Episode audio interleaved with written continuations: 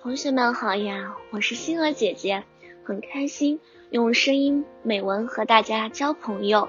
今天星儿姐姐将和大家分享的文章是《调皮的夏天》。夏天是一个炎热而多变的季节，大家都说夏天像娃娃的脸，说变就变。